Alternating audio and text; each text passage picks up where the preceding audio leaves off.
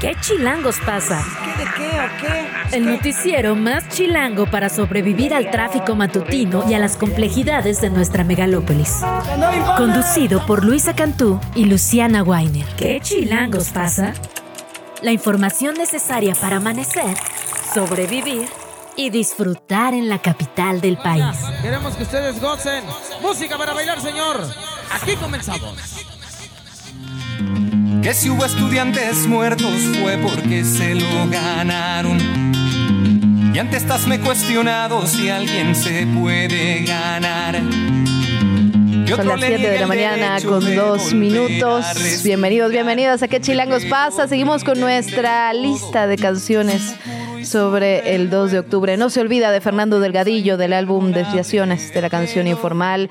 Fue lanzado en 1994. Lo retomamos esta mañana, miércoles 4 de octubre. Luisa Cantú, ¿cómo estás? Buenos días, Luciana Weiner. Es increíble cuántas canciones hablan del silencio de la gente, ¿no? En todas las que hemos escuchado esta semana en nuestra lista de reproducción en memoria del 2 de octubre, se apela mucho a la impunidad, a la indiferencia de la gente aquel día siguiente, el 3. Exactamente, y también la criminalización, ¿no? Algo que continúa hasta esta fecha, siempre que hay marchas, movilizaciones, grandes movimientos sociales, estudiantiles, se criminaliza a los chavos, a las chavas, a los manifestantes, a las personas que levantan la voz, a las mujeres que denuncian, todo, todo digamos, con una misma línea discursiva desde las autoridades, desde el poder. Así empezamos esta mañana, pero también con mucha información, Luisa. Cada que yo me voy a sentir mal de nuestra política nacional, pienso en Estados Unidos y me calmo. Entonces, fíjate que sí, eh, hay mucho ruido, sobre todo por allá en las cámaras, porque hubo muchísima actividad ayer en la baja y en la alta. En la alta, este escándalo de un audio que se filtra durante una transmisión del que vamos a estar hablando más adelante. Pero bueno, en Estados pero le, quita, le quita la importancia a lo que se estaba platicando sobre el tema de los cuidados. Sí. La verdad que eso sí me, me dio mucho enojo porque se estaba hablando de algo bien importante que de hecho vamos a tocar en este programa eh, en lo que queda de la semana, el tema de los cuidados, de cómo se distribuye el tema de cuidados entre hombres y mujeres. Estaban hablando de eso, se filtra el audio, obviamente, pues toda la atención se fue para allá. Bueno, es que no era cualquier audio, hay que decirlo. sí, no, no, Pero no, sí, efectivamente, y la necesidad, digamos, de un sistema nacional Exacto. de cuidados, ¿no? Pero bueno, como dices, aquí no pasó desapercibido. Lo vamos a tocar más adelante, esto que decíamos, la crisis en Estados Unidos por la destitución de, digamos, el vocero de la Cámara, ¿no? Este republicano pues atípico por ser californiano que termina eh, pues en una especie de golpe de estado. Te digo, De siempre su propio podríamos partido, estar peor, ¿no? Sí, sí, sí, de su propio partido. Pero bueno, pues muchísima, muchísima información y por supuesto las chinches. Vamos a tener El comezón. chinchegate. Prepárese. Tenemos que hablar no chinche. ¿Qué chilangos chinches? pasa con las chinches? Bueno, los Ay, memes sí, ya están a todo manos. lo que da. Sí, no, no, prepárese. Si nos va a acompañar hoy, la verdad es que hay que tener en mente que psicológicamente va a sentir cosquillitas en las manos, en la cabeza por este video. Qué cosa. Bueno, a mí ya me empezaron. Bueno, pues ánimo, pero lo que sí es que nos van a decir mitos y realidades sobre las chinches, así que vamos a estar platicando con especialistas de la UNAM al respecto. No se vaya, que ya comenzamos.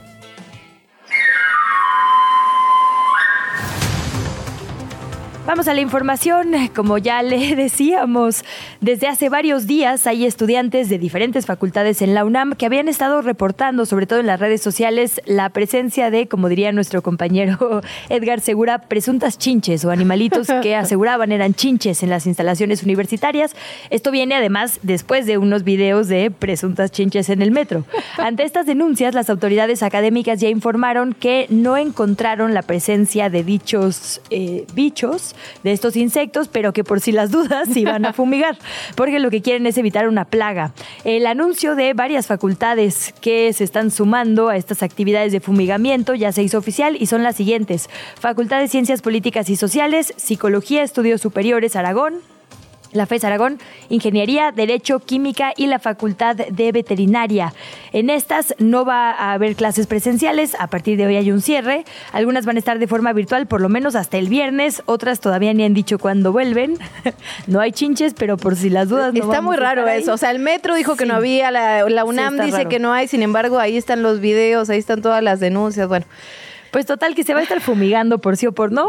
Y eh, va a ser una fumigación que no vaya a poner en peligro, por supuesto, ni a la vida humana, ni a los animalitos que están ahí en la propia facultad de veterinaria, por ejemplo, o los nativos de la zona. Hay que recordar que justo entre las piedras volcánicas, ahí sí, las islas, hay un montón de fauna, digamos, nativa y también las facultades aseguran que esta fumigación no les afectará. Bueno, otro de los temas que hemos estado platicando en este espacio y que realmente Preocupa, preocupa otra vez. El presidente Andrés Manuel López Obrador acusó al grupo interdisciplinario de expertos independientes, al GIEI, de administrar el dolor de los padres y familiares de los 43 estudiantes desaparecidos de Ayotzinapa. Durante la conferencia matutina, eh, eh, ayer martes, el mandatario mexicano insistió en que el ejército mexicano ya entregó toda la información que tiene sobre el caso. Dijo que los avances que se han logrado en la investigación son gracias a los informes que recibieron de las Fuerzas Armadas. También sostuvo que la desaparición de los 43 no fue ordenada por el expresidente Enrique Peña Nieto ni por el entonces secretario de la Defensa, el general Salvador Cienfuegos, que por cierto sigue paseándose por nuestro país de, forma muy tranquila, muy libre. Sin embargo, también dijo que sí fue un crimen de Estado sobre la participación del ejército en la desaparición de los jóvenes normalistas. Andrés Manuel López Obrador dijo que su participación se limitó en el vínculo de algunos militares Así lo dijo algunos militares con el crimen organizado y su omisión para evitar el secuestro de los estudiantes. Finalmente dijo que si el GIE y los activistas demuestran que el ejército participó activamente en la desaparición de ellos, él lo va a reconocer, les va a pedir perdón. Y esto realmente preocupa desde varios lugares. Volvió a insistir en el tema local, en las policías locales que estaban coludidas con el crimen organizado, lo cual por supuesto es cierto, está más que demostrado, pero esto está muy cercano a lo que se decía en la verdad histórica, justamente relacionado no, por supuesto, con lo que ocurrió, no con la barranca, no con cómo estaban los estudiantes, pero sí en relación a, la, a las autoridades y la cadena de responsabilidades que hubo. La verdad es que preocupa e insiste sobre este tema y acusa directamente al GIEI. Esto, la verdad, si lo hubiéramos pensado hace unos hace un año, hace un año y medio, sería. Sí, digamos que no nos sorprendió el sexenio pasado. Exacto. Pero este había la promesa de dejarles trabajar, se creó una comisión especializada. Pienso que, o sea, como que en su intento de separar el 68 de ahora, porque mucha gente estaba diciendo, incluso aquí en este espacio lo dijimos, por y post entrevistas con las personas expertas, el hilo comunicante entre ambas tragedias nacionales es que son crímenes de Estado en las que el ejército oculta información.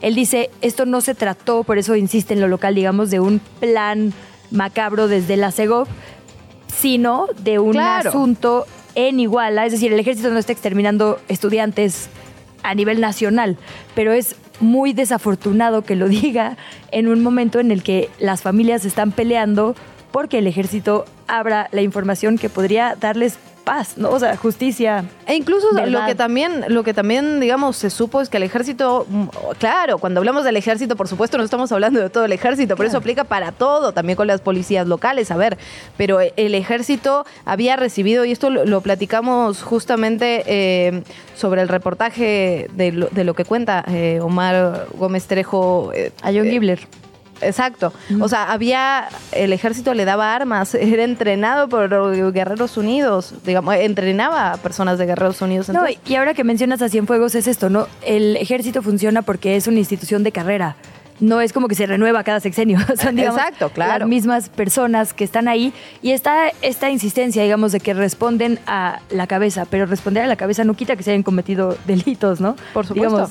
Instituciones con muchísimo poder, cada vez más, por Y ahí nada más es importante porque también se habló del eh, expresidente Enrique Peña Nieto y de que, digamos, tampoco habría sido una orden de Estado del presidente. Pero a ver, la desaparición forzada tiene dos vertientes. Una es el acto per se material criminal de desaparecer a las personas y justo es forzada y es de Estado desde la autoridad porque se evita que se llegue a la verdad con esa intención. Y eso fue claramente lo que pasó. Hay dos tipos de reuniones posterior a la noche de Iguala en Guerrero y en Palacio Nacional.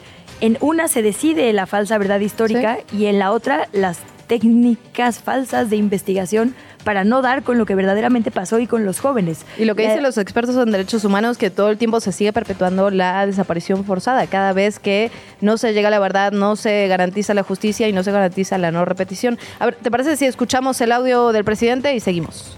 Y una cosa es lo que le dicen a Proceso y a Carmen Aristegui y otra cosa es la realidad.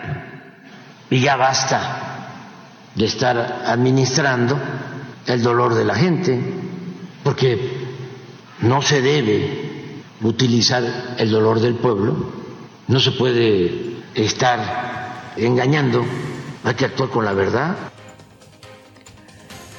Se han pronunciado un montón eh, de personas posterior a esta conferencia matutina, entre ellas, por supuesto, el GIEI, el Grupo Interdisciplinario de Personas Expertas Independientes, defendió, por supuesto, su trabajo, publicó un comunicado y eh, insistió muchísimo en esto, digamos, que han insistido siempre que dan entrevistas o que se posicionan públicamente, porque tampoco es que lo hagan mucho, fuera de las conferencias, digamos, de actualización de sus investigaciones, no es que sean actores que estén eh, regularmente en los medios, en ciertos sí, eh, que saben que justo no se prestan a esta politización gratuita, ¿no? A la grilla, como que siempre han dicho nuestro trabajo es técnico. Y son momentos muy específicos, ¿no? Muy claves. Y bueno, pues solamente el grupo recordó que fue este mismo grupo quien primera vez confrontó la verdad histórica a costa de enfrentarse con el gobierno de Enrique Peña Nieto. Pues el propio Margo Mestrejo narra en esta entrevista cómo el gobierno intentó llevarlo a decirle, mira cómo estamos trabajando, ve a reportar esto. Exacto. Y en realidad se estaba sembrando, digamos, la evidencia en este basurero de Cocula contraviene a Omar Mestrejo con todo el miedo que implicaba enfrentarte a ese grupo de personas esta versión. Y el GIEI recuerda esto, dicen, fuimos los primeros en polemizar o en decir que no era cierta la verdad histórica del expresidente Enrique Peña Nieto.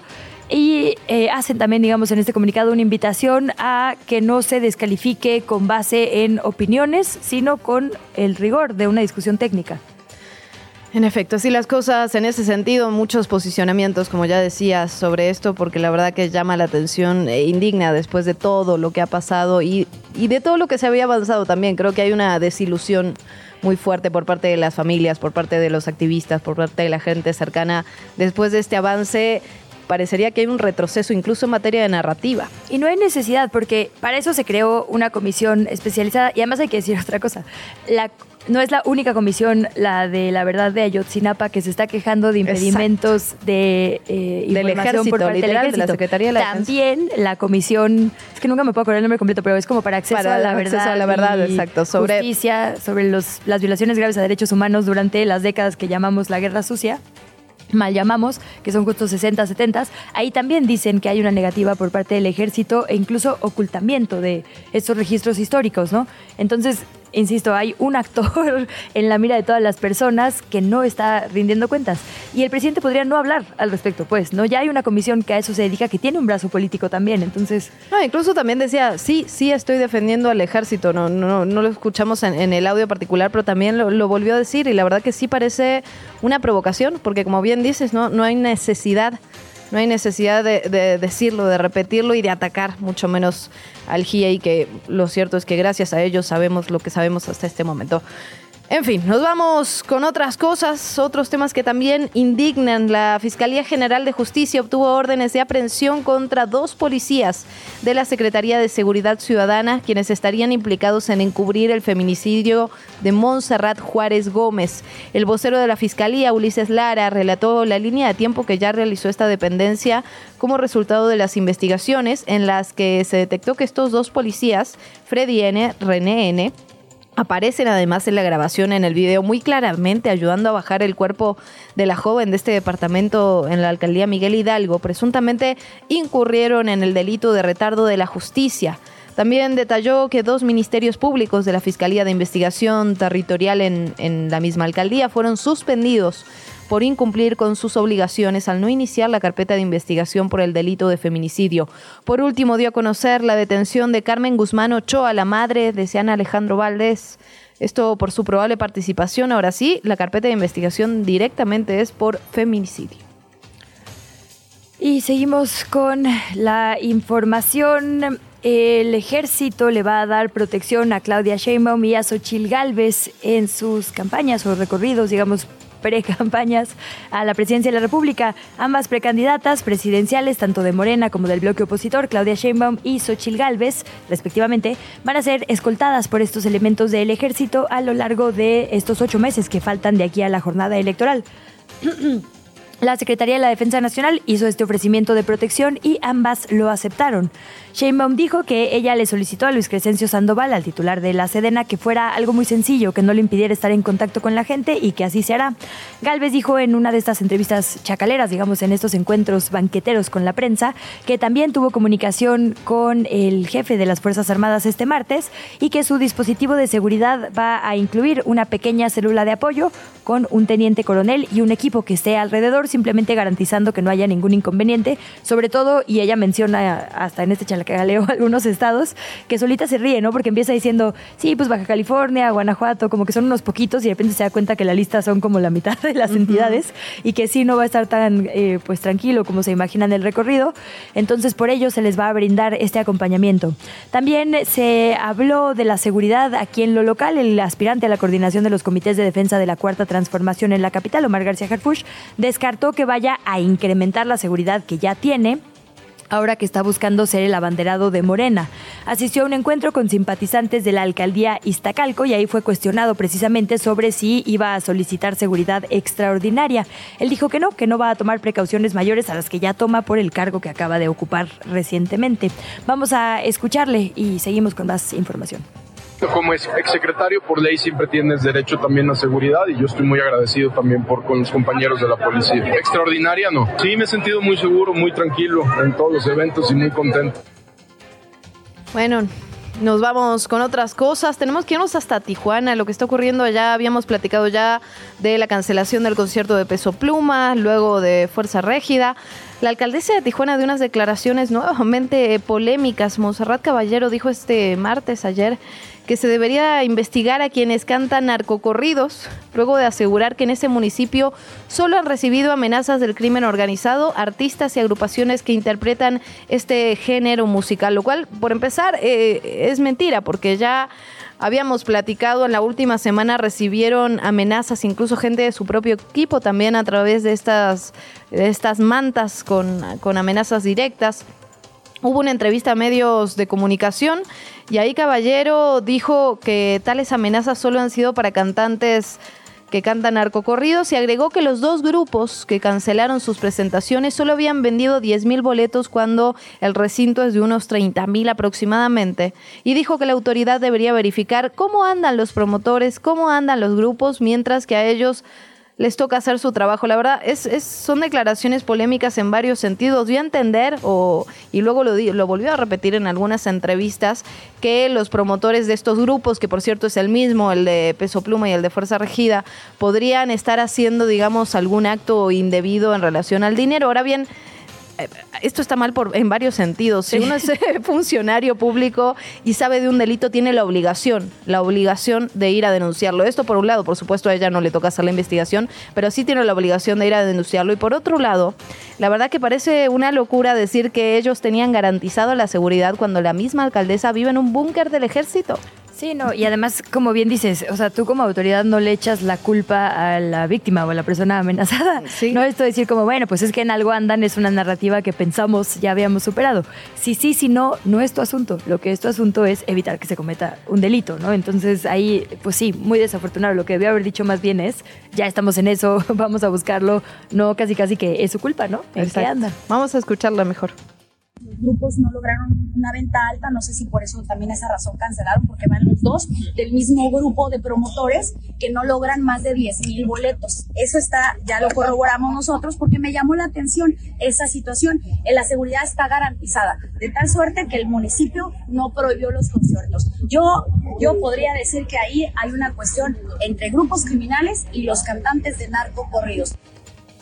Bueno, desafortunado por donde se le vea, la verdad. La entrevista. ¿Ya estás grabando?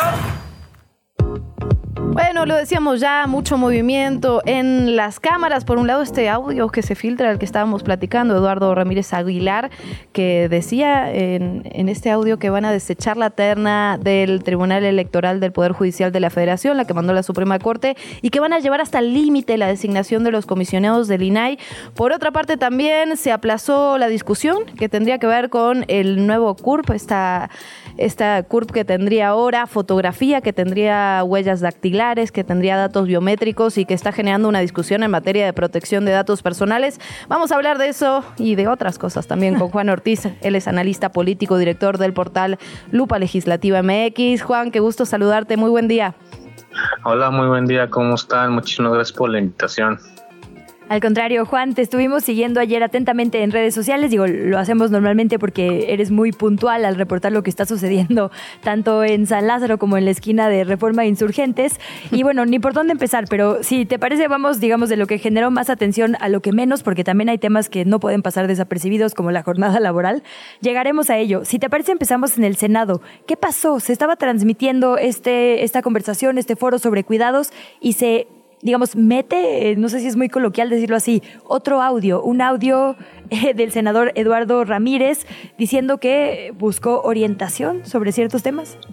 Sí, así es. De hecho, estuvo, muy extraño porque fue en la transmisión del Senado durante este evento de la senadora Patricia Mercado cuando se empieza a escuchar el audio del coordinador de Morena, eh, Eduardo Ramírez, sobre varios temas. Uno de esos fue rechazar la terna que mandó la Suprema Corte para integrar la sala regional del Tribunal Electoral, que esta sala regional pues ve temas como sanciones por uso de tiempo de televisión, la propaganda, eh, los actos anticipados de pre-campaña y, campaña. Entonces es una sala muy importante y entonces de ahí salió diciendo que le recibió la sugerencia. ¿De dónde? Pues ahí sospechamos que directamente de Palacio Nacional, porque si no, ¿de quién más? De rechazar esta terna.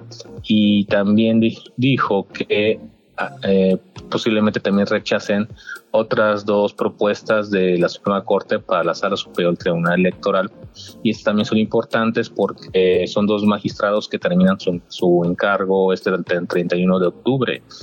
Entonces, sin ellos, pues se queda ahí medio ahí, sin, pues como el INAI, que no tiene comisionados suficientes para sesionar, enfrentan un problema similar. Es, digamos, que lo que es, fue, lo, fue, fue, lo más polémico, esa filtración de audio.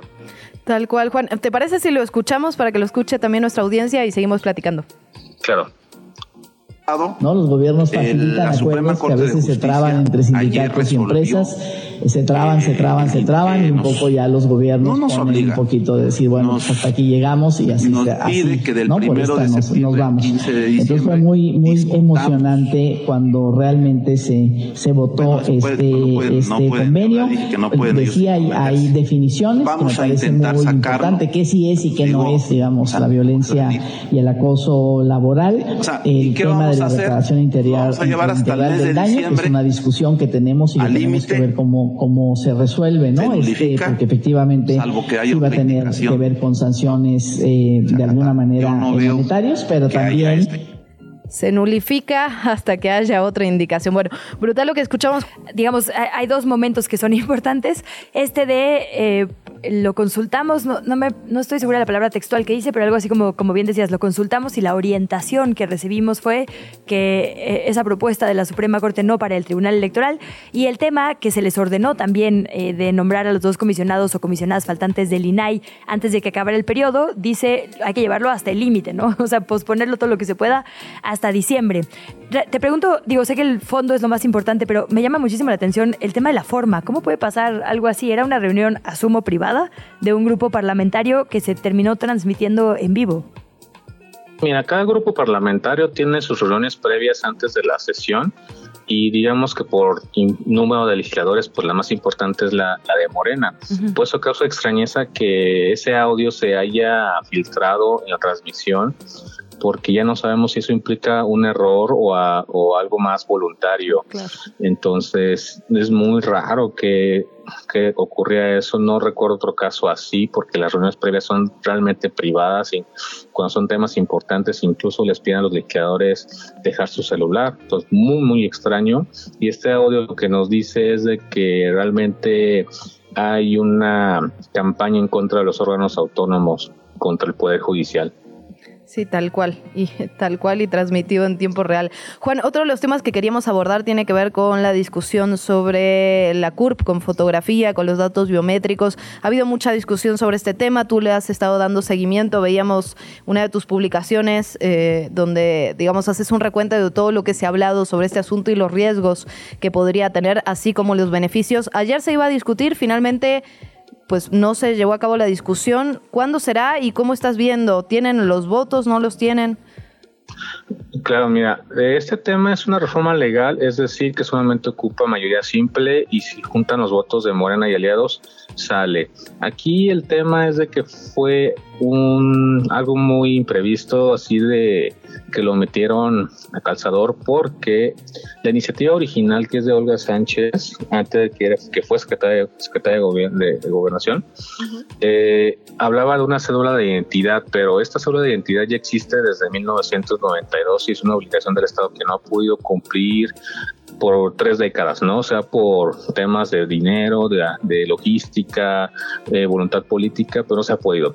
Pero cuando se convierte en un dictamen, que ya, es decir, en análisis de una comisión, es cuando meten el tema de la CUR con foto, porque en sí es una nueva ley de general de población y te habla de temas de transición democrática, de migración, de educación sexual, y la CURP con fotos lo metieron por la puerta trasera, porque siquiera no hay ninguna mención de por qué está ahí o qué, o qué se busca, solamente son como que podemos especular de por qué lo metieron y precisamente lo iban a discutir este martes y se pospuso porque de acuerdo con, con las autoras de la iniciativa, hay, este, digamos que no están todos de acuerdo, incluso en su propio grupo parlamentario, entonces no sé qué tenga, qué tenga que ver ahí.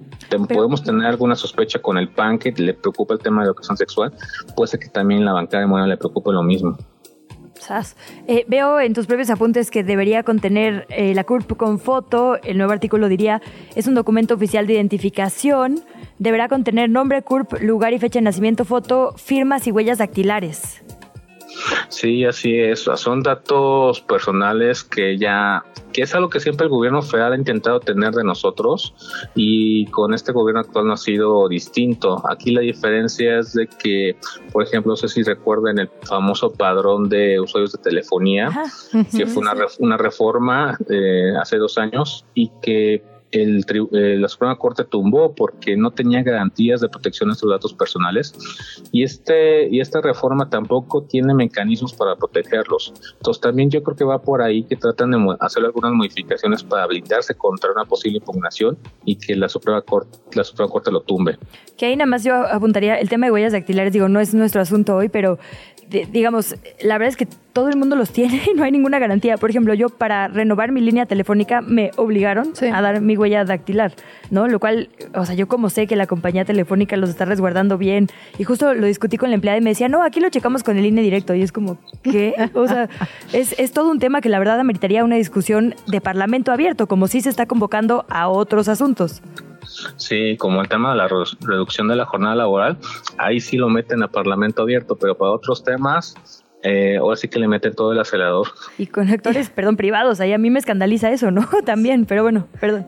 No, no, no, ya, ya que decía justamente lo de la reducción de jornada laboral, apuntabas también que por un, por un lado están retrasando esta discusión, por otro lado sí están discutiendo con mucho ahínco, mucho compromiso el tema de regular las sesiones en línea para que los legisladores voten a distancia. ¿Cómo está esto? Sí, mira, lo de la reducción de la jornada laboral es una reforma constitucional, ahí necesita eh, los votos tanto de Morena y la oposición para que salga. Y es algo que ya se había aprobado en comisiones desde abril y lo han estado atrasando y apenas ahorita dijeron que un parlamento abierto, pero la verdad es que hay presiones de las cámaras empresariales. Sí. Entonces yo creo que quieren ahí negociar algunos cambios para que tener el menor, impacto posible y que la implementación pueda ser de uno a dos años. Yo creo que va por ahí el tema. Y también está causando polémica o va a causar lo de las sesiones a distancia. Eh, la Cámara de Diputados estuvo votando a distancia por el tema de la pandemia, pero ahora que ya no tenemos emergencia sanitaria, está causando revuelo de por qué ahora lo quieren regular y que se convierta como el nuevo, la nueva normalidad legislativa. Y ahí Trabajaron a distancia más que nadie. o sea, más que, que, ningún trabajador, trabajadora. Eh, y menos días que todos. Ah, perdón. Oye, Juan. van dos días a la semana, entonces ahí está como que polémico. Y ahí apuntar también, eh, a ver, bueno, del, primer tema de la jornada laboral. Cuando se intentó subir el salario mínimo, iba a ser la crisis mundial de la inflación, México iba a colapsar. No pasó, al revés, ¿no? La verdad es que las cifras nos han demostrado que fue una buena decisión subir el salario mínimo. Cuando se votó lo de las vacaciones, también, ¿no? Las eh, cámaras empresariales decían, no, esto va a ser el fin de las empresas mexicanas. Y la verdad es que, digo, ya llevamos unos meses y tampoco es que haya colapsado la economía. Entonces, esto, esta presión que siempre hay, este cabildeo en las cámaras, que bueno, quizás eso sí no sabemos cómo sería si se oficializa la virtualidad, pero bueno, sin duda pasa en las cámaras para quitar eh, esta posibilidad de tener una jornada más digna para muchas personas, también debería ser un tema de primeras planas, ¿no? Eh, y además es de 48 a 40 horas, es decir, que toda la gente pueda descansar dos días, no, no es ninguna locura. Sí, así es. Y de hecho, ahí los análisis dicen que pues México es uno de los países más rezagados, incluso Latinoamérica, en temas de derechos laborales. Entonces, de que le reduzcan ocho horas a la semana, pues realmente sí beneficia mucho a los trabajadores y no, no considero que sea el gran impacto como dicen las cámaras empresariales. Pues bueno, Juan, estaremos al pendiente de lo que se discuta ahí, por supuesto. ¿Dónde te seguimos? ¿Dónde te leemos? ¿Dónde te escuchamos? Principalmente en X, antes Twitter, como arroba Juan-Ortiz MX. Nosotras seguimos diciéndole Twitter como una resistencia. Somos aquí. Anti Juan Ortiz, muchísimas gracias. Gracias por platicar de hoy con nosotras. Un gusto estar aquí con ustedes y platicar sobre estos temas tan importantes. Muchísimas gracias. Un abrazo, Juan. Gracias. ¿Qué chilangos pasa? En los medios y en las redes sociales. Empezamos con la información en el Twitter de Luisa María Alcalde, la secretaria de Gobernación, que anunció ayer por la noche lo siguiente. Celebramos el acuerdo alcanzado con el Sindicato Único de Notimex y su secretaria general, Adriana Urrea. Estamos comprometidos con la protección y el respeto a los derechos individuales y colectivos de las y los trabajadores, aunque el acuerdo tomó tiempo, es una forma muy amable de ponerlo, se pone de manifiesto que el diálogo es la mejor forma de solucionar cualquier conflicto o adversidad. Agradecemos a los equipos del gobierno de la República, la vocería de Jesús Ramírez Cuevas, la Secretaría del Trabajo, eh, bueno, y demás personas eh, de la autoridad que estuvieron participando en estos diálogos. El presidente había dicho que una vez que se lograra un acuerdo para liquidar correctamente y conforme a la ley a todos los trabajadores que estaban en huelga de Notimex, entonces se procedería pues al cierre de esta agencia. Y llama la atención la alegría con la que los funcionarios, las autoridades y muchísima gente habla sobre el cierre de un medio de comunicación, ¿no? Del Estado mexicano. Del Estado mexicano, aparecen sonrientes en las fotos. Es un tema al que habrá que entrarle con muchísima más profundidad. Mientras tanto, nos vamos con otras cosas.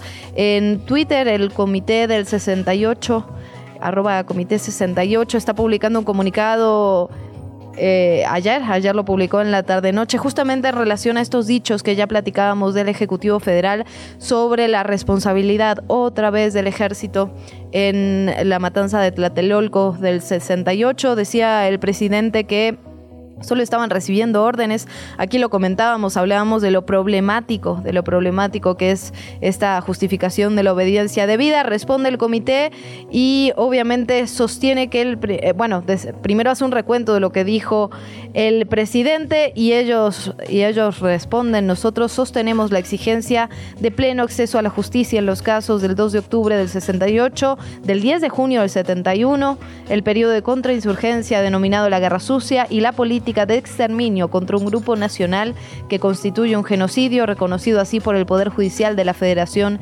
en 2007. Además agregan que el ejército mantiene encuartelados los archivos del 68, así como los relacionados con la desaparición forzada de los 43 estudiantes de la normal de Ayotzinapa. Dichos archivos no solo deben ser transparentes, sino judicializados.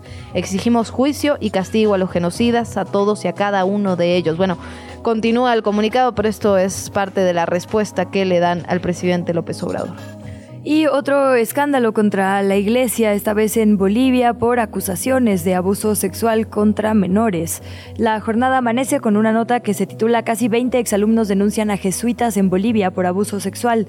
Habla de una denuncia que fue presentada por 18 exalumnos de un internado de jesuitas en Cochabamba en contra del sacerdote Bernardo Mercado, quien ejerce como superior provincial de esa orden desde el año pasado, pero tiene una larguísima trayectoria dentro de la Iglesia Católica. La Fiscalía dijo que va a resolver esta denuncia, una denuncia que no solo se hizo mediáticamente, sino formal. En los siguientes días eh, va a ver si admite esta querella. Hay que recordar que hay otros 33 alumnos que están figurando en calidad de testigos. Es una denuncia penal por abuso sexual que implicaría a sacerdotes en los años 70, según dice la defensa de las víctimas, es decir, cuando estas víctimas eran niñas, niños, alumnos. También vamos a retomar lo que publica F. La verdad que es una entrevista con la periodista Alma Guillermo Prieto, que siempre es una maravilla, un, un, placer escucharla o leerla. La publica Gustavo Borges. Es una entrevista que habla particularmente sobre la crónica Dice, la realidad es que una crónica larga, como las que yo hacía de 12.000 palabras, hoy nadie tiene tiempo para leerla. A mí me parece trágico, pero son demasiadas las veces que me he encontrado un ejemplar de una revista con mi artículo doblado a la mitad, porque la gente se queda a la mitad. Pero sí, pero sí propone alternativas, ¿no? Digamos, para los cronistas, para los periodistas. Dice, justamente en esta entrevista para F, dice, yo no sé cómo convencer a F, por ejemplo, pero sería maravilloso que las agencias de prensa empezaran a publicar crónicas de 2.000 palabras sería fantástico. Ir aumentando el espacio disponible poco a poco. Dice también que ella es una escritora, que no se va a jubilar porque eso tiene que ver con el alma, digamos, de lo que ella misma es. Y, y, cierra ¿no? con esta frase, trato de que el lector se sienta en el lugar de la crónica. Esa es la vitalidad de la crónica, hacer que nuestros lectores vivan lo que vivimos. Y vaya si lo logra. Maravillosa y maravillosa escucharla y leerla aquí en F.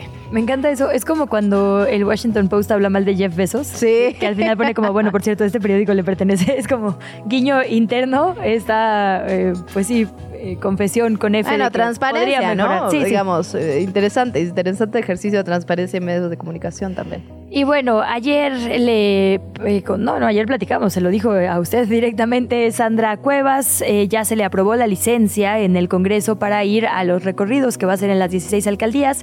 Ella nos había dicho eh, en estos micrófonos que en esos recorridos también va a haber una visita a un partido político, no dijo cuál, porque sintió que el frente la estaba ignorando, la, no la había tomado en cuenta. Dos partidos la habían buscado, dijo en estos micrófonos. Sí, ¿no? dijo cuáles, pero ella aseguró que dos partidos la habían buscado para ella ser la candidata.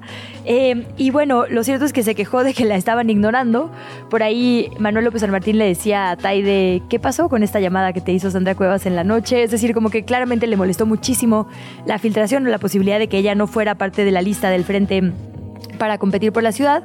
Y en respuesta, o bueno, por lo menos coincidentemente a esta, estos, estas quejas, digamos, públicas de Sandra Cuevas, tanto Santiago Taboada como Adrián Rubalcaba, Santiago Taboada del PAN, Adrián Rubalcaba eh, del PRI, bueno, del Verde y del PRI, publican una foto en la que están cenando, es exactamente la misma foto, dice sumando coincidencias y etiquetan digamos, etiquetan mutuamente en la misma fotografía y etiquetan también a todos los líderes del PAN, PRI y PRD, como diciendo, pues aquí seguimos en bloque, seguimos avanzando y estamos de acuerdo.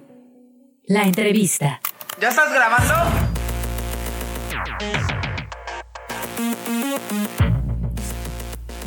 Hemos estado platicando mucho, desafortunadamente, ¿verdad?, de las chinches, de estas posibles chinches y su presencia en diferentes espacios de la capital del país. Y bueno, esto nos abre varias eh, preguntas. ¿Se trata de una plaga? Eh, si no se trata de una plaga, ¿por qué aparecieron? Siempre habían estado y no nos fijamos, hacen daño o no. La verdad es que buscamos a una persona experta, Luciana. En efecto, por eso vamos a platicar con la doctora Yasmina Alcalá, académica de la Facultad de Medicina Veterinaria y Zootecnia de la UNAM. Doctora, ¿cómo está? Muy buen día. Hola Luciana, buen día. Hola, ¿cómo estás Lisa? ¿Cómo, cómo están ustedes aparte de enchinchadas? Esperamos muchas preguntas, doctora, ¿no? ¿sí? no, no, no, yo creo que eh, francamente, les voy a decir, quien más quiere encontrarse con las chinches soy yo, porque necesito muchísimos especímenes. Ya ven que la matrícula en la UNAM ha aumentado demasiado. Entonces, pues yo necesito tener muchos especímenes para que las vean muchos alumnos y, y, pues he pedido, incluso hay recompensa, ¿eh? hay unos chocolates que, bueno, se le, son, son unos lagomorfos eh, no, no quiero decir el nombre, ¿verdad? Pero que traen unas orejitas muy sabrosas y ya ofrecí varios a cambio de chinches en la facultad. No me han llevado más que una toda rota que parece que murió hace 15 días. no. No, las, he visto, francamente, pero hoy vamos a hacer un recorrido en las instalaciones hueco por hueco, grieta por grieta, no vamos a dejar un solo agujerito sin explorar, a ver si, si en realidad se trata de la plaga que están mencionando nuestros estudiantes. Qué interesante, doctora, porque digamos, vimos algunos videos, uno en particular muy impresionante. Acá Luisa se está agarrando la cabeza. Bueno, un video muy impresionante, pero por otro lado las autoridades dicen que, que no tienen ninguna, digamos, ninguna prueba, ningún indicio de que en efecto haya una plaga. Lo mismo pasó en el metro capitalino. Eso está como sospechoso, doctora. Sí, es, es raro. Posiblemente, bueno, a mí no me extrañaría que en el metro existiera un, nido de chinches, porque cada vez veo más personas, lamentablemente, veras, es muy triste, que duermen ya ahí. Pues, gente sin hogar, muchos de estos migrantes que no logran llegar al norte del país y pues los veo durmiendo con las cobijas sucias, nos hemos encontrado con ellos y pues esos son los nidos excelentes para estos insectos. Entonces, en el metro de la Ciudad de México no me extrañaría porque es un lugar en el que duerme la gente.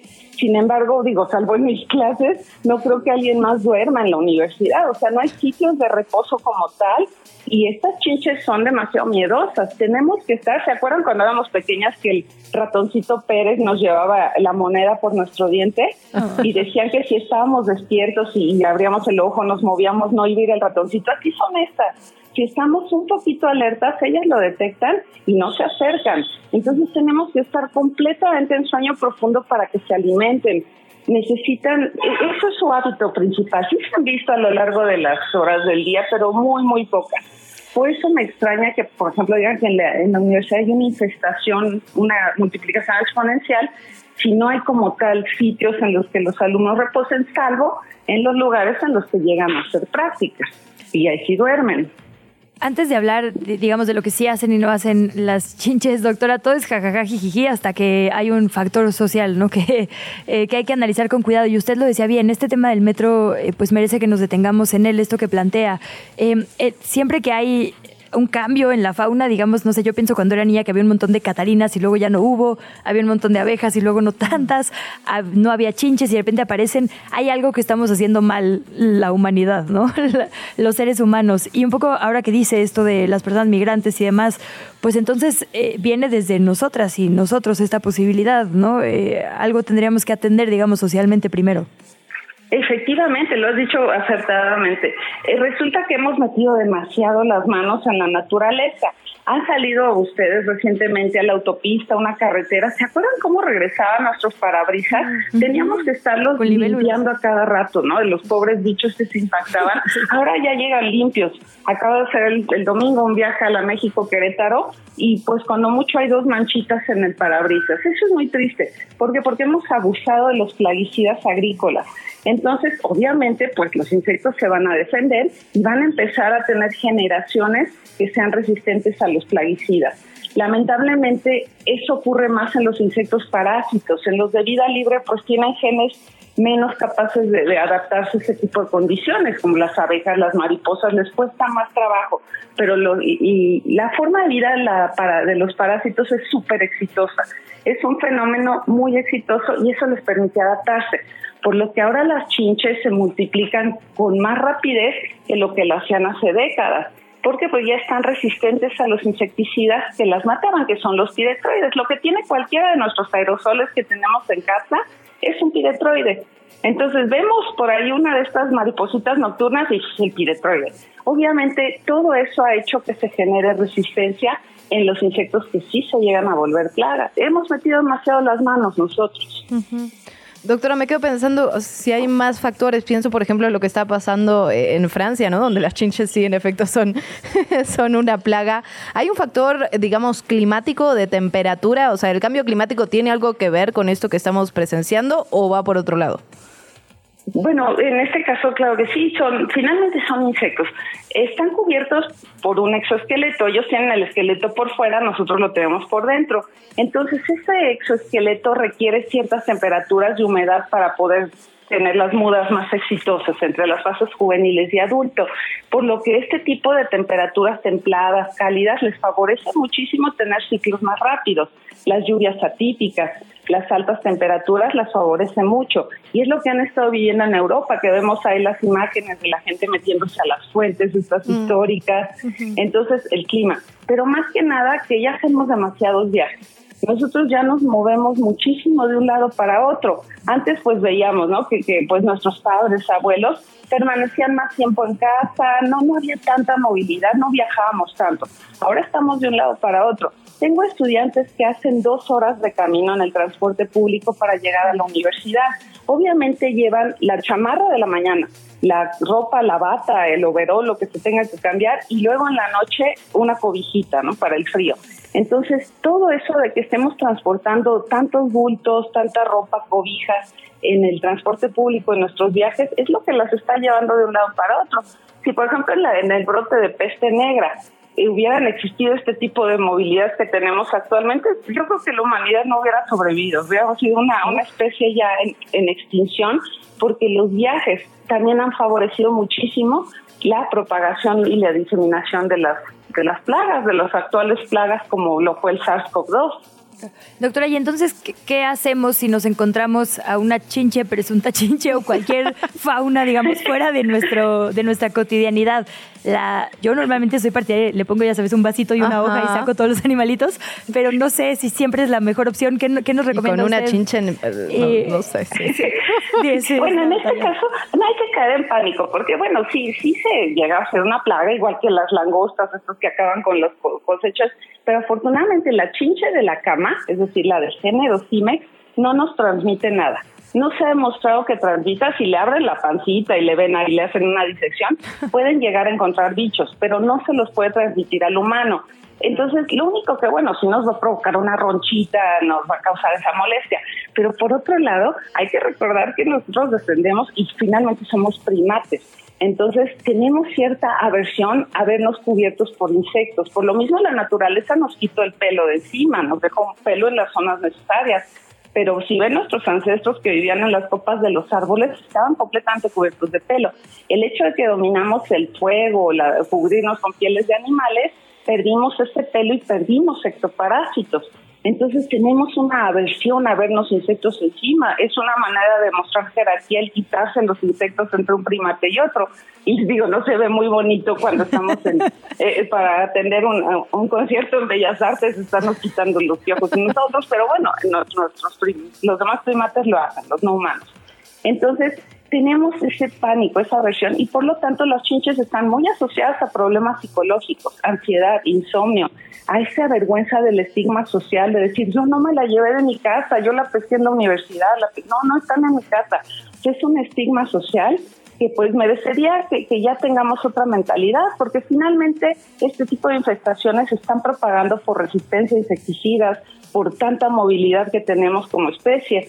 Entonces no es tanto que, que seamos pobres, que seamos sucios, eso era antes. Ahora vemos, por ejemplo, niños con piojos, eh, niños que llegan en helicóptero prácticamente al, colegio y están infestados de piojos. Entonces ya no tiene que ver con lo social, pero bueno, lamentablemente en condiciones en las que no se tiene acceso a una aspiradora, a un insecticida, a una lavadora que tenga agua arriba de 60 grados, pues obviamente van a proliferar más y por lo tanto lo vamos a encontrar eh, en ese tipo de personas, en habitaciones en las que la gente no lava su ropa con agua caliente, no la expone al sol y pues ahí es donde es el caldo de cultivo de, de, estos insectos. Pero bueno, yo sí creo que hay que hay que hacer medios de eliminación. Finalmente son plagas y pues hay que controlarlas con medios químicos, medios físicos. Medios químicos pues son los insecticidas, medios físicos podemos pasar aspiradora, resanar grietas, se esconden en grietas, son muy hábiles para esconderse, tienen el cuerpo muy aplanado y se meten atrás de los cuadros, de los tapices, dentro de las cajitas de interruptores eléctricos. No les gusta que las veamos, están ocultas. Y él, cuando estamos dormidos se alimentan. Entonces requieren un servicio profesional de fumigación, productos que tengan alta residualidad en las paredes, en los muebles, revisar nuestros colchones, que no haya manchitas de sangre, manchitas discretas de, de chinche, o bien pues podemos entrenar a los perros. Los perros, ya, ya hay muchos que son capaces de detectar el olor a chinche, que es una secreción con la que se llama nomás, así como cuando nosotros chiscamos para llamar allá a la bandita, ellas se llaman con un olor y ya los perros lo, la pueden detectar. Wow, doctora, muy interesante. Seguimos platicando sobre chinches y presuntas chinches en qué chilangos pasa. Un abrazo grande al doctor Mauricio Rodríguez, eh, vocero de temas COVID de la UNAM, que nos dice hay más memes que chinches en la UNAM y está mandando varios que la verdad vale la pena que reposteemos en nuestras redes. Ahorita los compartimos. Muchas gracias, doctor Mau. Y por supuesto, seguimos en la conversación con la doctora Yasmina Alcalá. Ella es académica de la Facultad de Medicina Veterinaria y Zootecnia de la UNAM. Doctora, nos quedamos hablando sobre chinches, pero quisiera extender la conversación brevemente un poquito más a esto que nos decía de qué pasa cuando nos entrometemos demasiado y entonces cambio climático y entonces cambios en los animalitos. Escuchaba en la mañana que hay dengue, por ejemplo, mosquitos de dengue en la zona centro del país, en lugares donde no era típico. Eh, estamos hablando de chinches, las palmeras de la Ciudad de México, por ejemplo, se están muriendo por una plaga. ¿Cómo tendría que ser ahora nuestra relación con las plagas? Tendría que ya hacer una discusión, digamos, eh, pensando, digo, no solo en insectos, ¿no? En ratas que ha habido en, otros lugares como en Nueva York. Aquí, pues la verdad es que cada vez es más común ya verlas casi que sentadas tomando el té en los parques, ¿no? Eh, ¿qué, hacemos con las plagas? Tenemos que manejarlo de una manera integrada. Es decir, no podemos decir, bueno, vamos a salir y vamos a cazar ratas, vamos a claro. con insecticidas todas las palmeras. Tiene que ser un control integrado. Es decir, tratar de utilizar, por ejemplo, medios biológicos es lo idóneo. Se sabe que hay unas especies de hongos, hay ciertas aves que se alimentan de este tipo de artrópodos. Eso es muy importante, integrado, o sea, medios biológicos, combinarlo con medios físicos, exposición al sol, eh, uso de vapor, por ejemplo, o sea, tratar de que el, químico sea lo último que utilicemos. Obviamente lo vamos a tener que usar porque pues no, a veces no hay otra opción. Y bueno, también hay que echar mano de, de, de todos estos estudios que hacen nuestros queridos colegas, los biólogos también, que ellos nos dicen cuáles son las especies que al introducir a un hábitat, a un ecosistema, nos van a provocar este tipo de manifestaciones de caos en la naturaleza.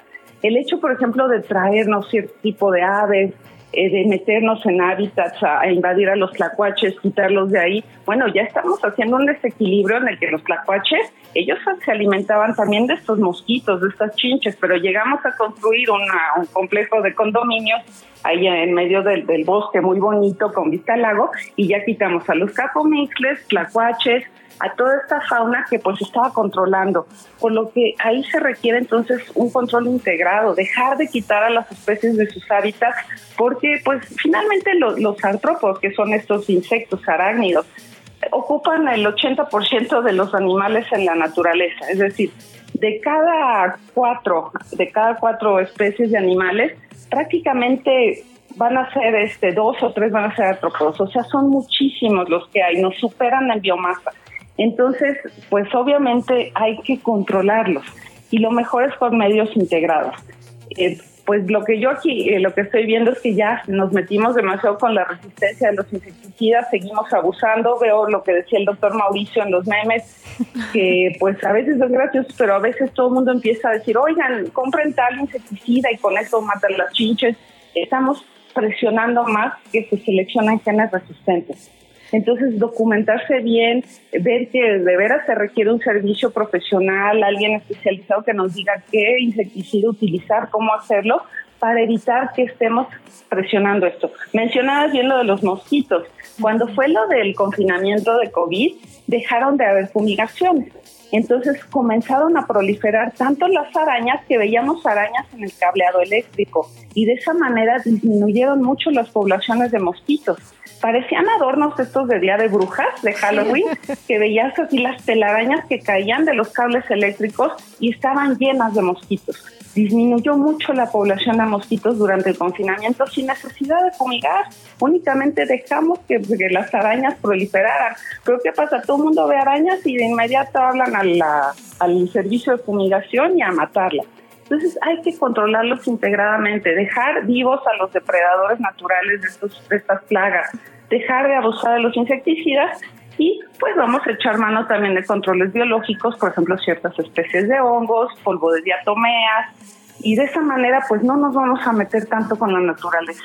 Doctora, nos queda muy poquito tiempo, pero no quiero dejar de preguntarle. Hemos aprendido, digamos, a lo largo de los años para qué sirven las abejas, ¿no? La importancia de, todos estos insectos. ¿Para qué sirven las chinches en nuestro ecosistema, doctora?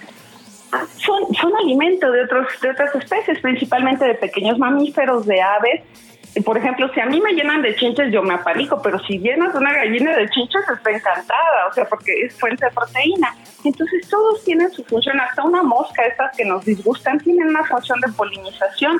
Se ven más bonitos los colibríes y las abejas, pero las moscas también polinizan.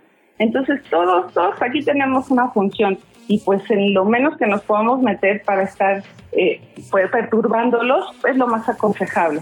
Pues doctora, muchísimas gracias de verdad por haber platicado con nosotras esta mañana. Quedan los micrófonos abiertos eh, para usted cuando quiera regresar. Sí, ojalá, ojalá. muchas gracias y bueno, las chinches por ser plagas hay que controlarlas pero este, a los demás insectitos bonitos déjenlos vivir. Eso, eso, con eso nos quedamos.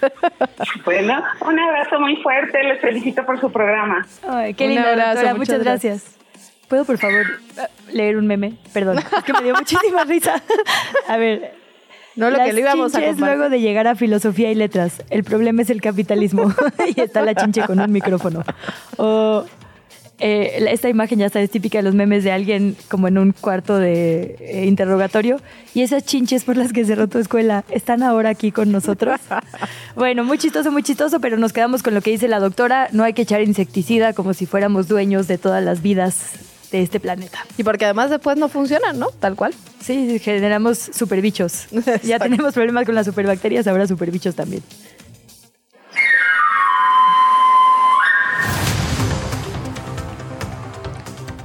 Bueno, ahora sí, avisos de ocasión en este momento. A las 11 de la mañana, el jefe de gobierno, Martí Batres, va a presentar la Feria Internacional del Libro del Zócalo aquí en la capital. También asistirá la secretaria de Cultura, Claudia Curiel de Casa, y la directora de la FIL del Zócalo. Yo voy a estar por ahí, por cierto. Ay, sí, no quiero ser comercial, pero voy a aprovechar. ¿Me ¿Vas a estar comprando libros o trabajando? Las dos, las dos. No, no, no. Siempre voy por gusto. No, el lunes que viene me toca presentar un libro sobre redes sociales y infodemia, precisamente. Ya les estaré contando a ver qué tal. Por favor. Pero está buena la cartelera. Digo, siempre está buena la cartelera de, de la FIL del Zócalo. Pero ahora que se oficializa, pues a ver si podemos también compartirle un poco de lo que va a ver a nuestras audiencias. Nos llevamos esa tarea. A las 12, el director general del Heroico Cuerpo de Bomberos, Juan Manuel Pérez, va a presentar la creación de una célula de búsqueda de personas con binomios caninos. Esto será en Iztacalco, le tendremos la información más adelante. Por cierto, a las 6 de la tarde, en otros temas, en otros tonos, está la premier de la puesta en escena La Llorona, que este año celebra su aniversario número 30. Por cierto, habíamos regalado algunos boletos, si nos están escuchando. Ah, eh, la audiencia que nos cuenten cómo le fue, que manden fotitos, que nos echen el chisme de la función. Y ya sé que vas a decir que soy la tía de esta emisión, a pero ver. llévese su paraguas, porque ahí están los pronósticos de lluvia y sus buenas botas. Sí, no, ahí tienes razón, compañera. ya ves, las tías por eso son tan queridas. Exacto. Ya, güey.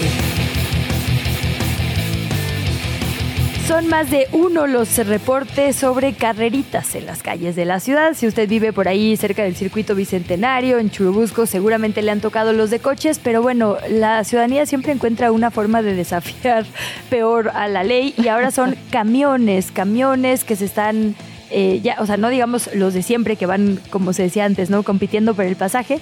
Sucedió en Paseo de la Reforma, eh, unidades que estaban haciendo carreritas sin placas. También en Santa Fe nos llegan reportes a nuestro Yahweh, casi a la entrada de la carretera México-Toluca, y otra carrerita en Avenida Granjas a la altura de Metro Normal. Hay varios accidentes reportados después de estos actos, entonces hay que andar con mucho cuidado y pues ahí el llamado que hace nuestra ciudadanía a quienes manejan estas unidades a la prudencia, por favor. Te invitamos a seguir la conversación en redes sociales. Nos encuentras en TikTok, Instagram y Facebook como arroba que chilangos pasa. Y en Twitter desde la cuenta de Chilango, arroba chilango.com. Bueno, 8 de la mañana, 6 minutos, seguimos en ¿Qué chilangos pasa? Tenemos información, un tribunal federal echó abajo la orden de aprehensión que había sido librada contra Genaro García Luna, el ex secretario de Seguridad Pública fue señalado por la Fiscalía, eh, la Fiscalía General perdón, de la República por su presunta responsabilidad en el delito de enriquecimiento ilícito. Estamos hablando de 43 millones de pesos. La Fiscalía anunció que va a proceder legalmente contra el juez de control directamente, contra Gerardo Genaro Alarcón López, quien inicialmente además había negado la orden de aprehensión y también procederá en contra de los magistrados del primer tribunal colegiado de apelación en materia penal del primer circuito que confirmaron dicha negativa. Textualmente dijeron, comunicaron, toda vez que actuaron en contra de la Administración de Justicia. Ahora bien, también la Fiscalía dejó claro que existen además otras tres órdenes de aprehensión vigentes por diferentes delitos en contra de García Luna. Bueno, su proceso en Estados Unidos, ¿no? También. Que Ni hablar. sí, sí, bueno. Eh, ay Dios, es que hoy traemos un noticiero de esos. Encuentran bacterias de heces humanas y de animales en los quesos de la Ciudad de México. Ya nos habían arruinado los tacos cuando encontraron restos. Ya, güey. Ahora investigadores del Simpestav encontraron también bacterias de heces humanas en quesos y cremas que se están vendiendo en diferentes tianguis de la Ciudad de México. En la investigación que fue publicada en la revista internacional Association for Food Protection, exponen la evaluación de las condiciones de venta de los productos lácteos con base en la norma que tendrían que cumplir, que es la 210 SSA1. El trabajo se basó en buscar bacterias Echeria coli o coli, no sé cómo se pronuncia. coli. Se dice coli la cual causa diarrea e infecciones urinarias, salmonela y un montón más, pues hay presencia de estas en quesos y cremas. El equipo del Simpestav, integrado por 10 personas investigadoras de la Escuela Nacional de Ciencias Biológicas del IPN y el Instituto Nacional de Ciencias Médicas y Nutrición, Salvador Subirán, analizaron estas muestras durante dos años y documentaron que se venden en por lo menos tres tianguis. No sé si sea lo mismo, pero por ahí en los tacos, cuando hubo este mismo escándalo, decían que era porque pues vuelan, ¿no? O sea, literal, si hay como este tipo de bacterias por ahí en la calle, los vientos hacen que lleguen hasta la comida, por eso también es importante resguardarlas, digamos, los alimentos de forma eh, pues apropiada o correcta. Nos vamos con otros temas políticos, no, pero ya no nos van a dar comezón ni asco en este momento.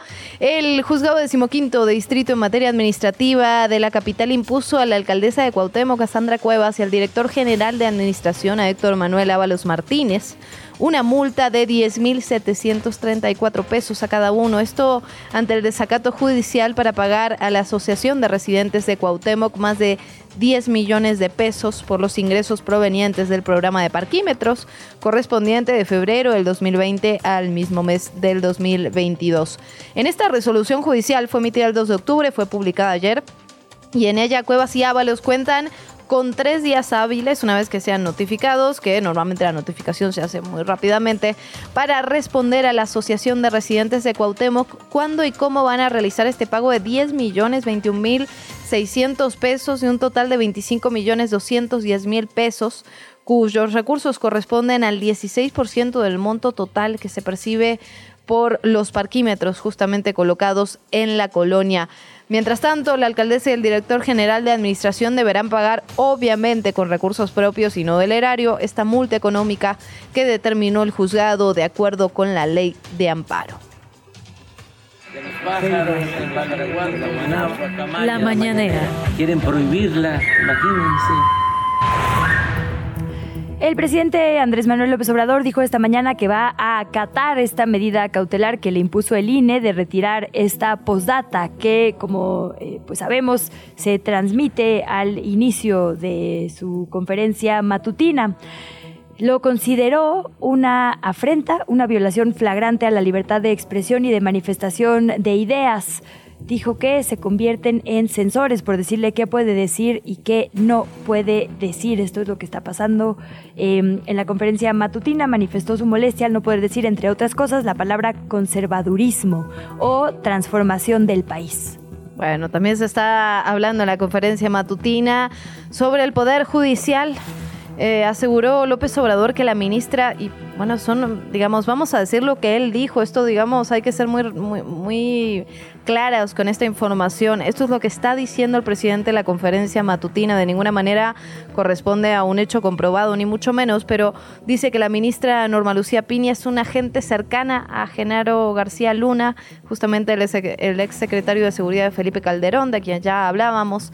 Insistió también en esta idea de reforma al Poder Judicial para que los ciudadanos elijan a los jueces, magistrados y ministros. Aseguró Textualmente, el Poder Judicial está podrido porque señaló justamente esto de lo que platicábamos ya, que le entregaron este amparo a Genaro García Luna y aseguró que el Poder Judicial está secuestrado, que está al servicio del poder económico y político. Agregó, digamos, hay varias cosas para platicar sobre este asunto.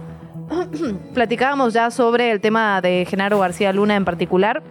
Lo cierto es que muchas veces, y también lo hemos tocado en este espacio, jueces y juezas tienen que liberar a detenidos no porque sean inocentes, sino porque las carpetas de investigación no están bien integradas, porque se viola el debido proceso, porque se cometen actos injustos o de tortura. Esto lo vimos particularmente, por ejemplo, con el caso de Ayotzinapa, ¿no? donde tuvieron que liberar a muchísimas personas que seguramente tenían alguna relación con el caso, tenían un grado de responsabilidad, pero que fueron torturados. Estaban los videos, son videos que le fueron entregados al fiscal general y por eso los jueces y juezas tienen que liberar a estas personas detenidas. También está presente en la conferencia matutina el director del Infonavit, Carlos Martín Velázquez, que presentó una gráfica que dice ofrece a las personas las tasas de interés más bajas del mercado hipotecario para comprar y mejorar la vivienda. Eh, concretamente dice que eh, con los programas Mejoravit Renueva y Mejoravit Repara.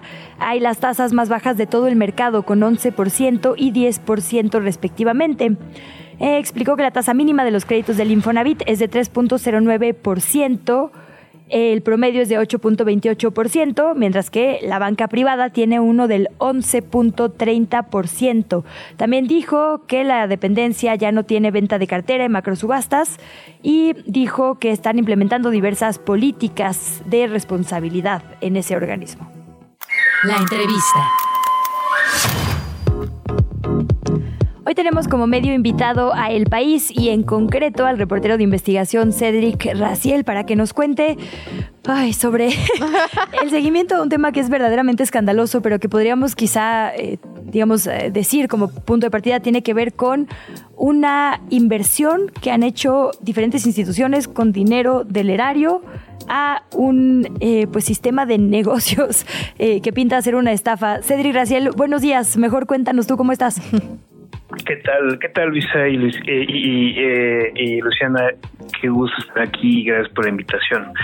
Bueno, este asunto está un poco complicado de entender, eh, pero lo tienen, pero lo tienen bien masticado los propios este, autores de esta estafa. Nosotros la, la consideramos una, una estafa Ponzi que describirla puede ayudar a entender este asunto. No es un modelo de negocio donde un par de empresarios van con, instituciones públicas, eh, hablan con el tesorero de esa institución, le ofrecen un negocio en el que esta, esta institución tiene que invertir dinero público, con, les ofrecen unos rendimientos que son increíbles, más del 10% de, de rendimientos al año, y a cambio se le pagaría una comisión a este, a este tesorero, una, una comisión por cierto ilegal, eh, el tema es que a la hora de que viene el, la fecha en que los empresarios deben pagar la inversión que se hizo, eh, no hay los fondos que respalden esa, esos, esas inversiones, entonces van con otra institución,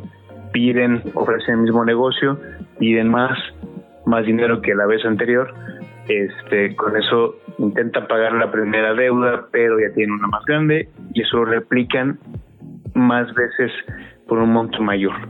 Eh, nosotros tenemos identificado, esto por cierto sucedió ya en Segalmex, nos supimos en 2022 que la Auditoría Superior publica la cuenta pública eh, del año anterior, que había descubierto cómo Segalmex había invertido eh, 950 millones de pesos en este modelo. eh, eh, el, esto pues, desató un, un, escándalo para, para el presidente. Eh, recordemos que el, que era el tesorero de Segalmex, René Gavira, fue destituido y luego se, se instruye al, al gobierno que se recupere esta inversión, se recupera una parte, pero lo que no se sabía en ese momento es que este modelo, este esquema Ponzi se había replicado en otras instituciones públicas.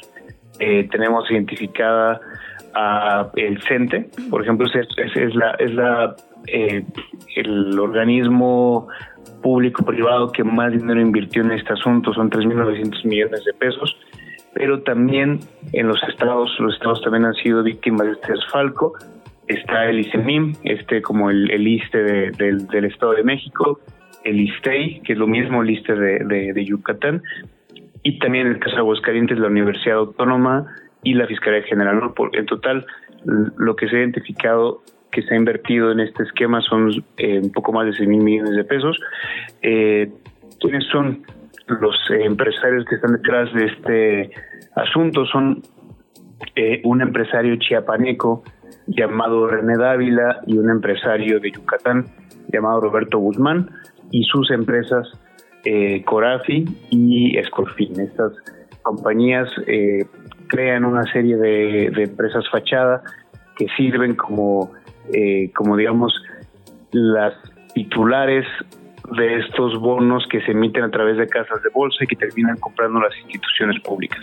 A ver, Cedric, ayúdanos a bajarlo para para entenderlo a profundidad, porque al final estas estafas Ponzi, ¿no? Son finalmente muy similares en estructura, al menos, por supuesto, a las estafas piramidales que vivimos todos, todos los días, ¿no? Finalmente hay alguien que pide dinero, es como una inversión de riesgo y al final de la pirámide alguien se queda sin cobrar, evidentemente, porque es como una cadena. Ayúdanos a, detallarla, digamos, lo más simple posible, porque finalmente tengo la sensación de que ocurre, claro, esto es dinero público y por eso tenemos que poner el ojo ahí, pero ocurre todo el tiempo en muchos lugares.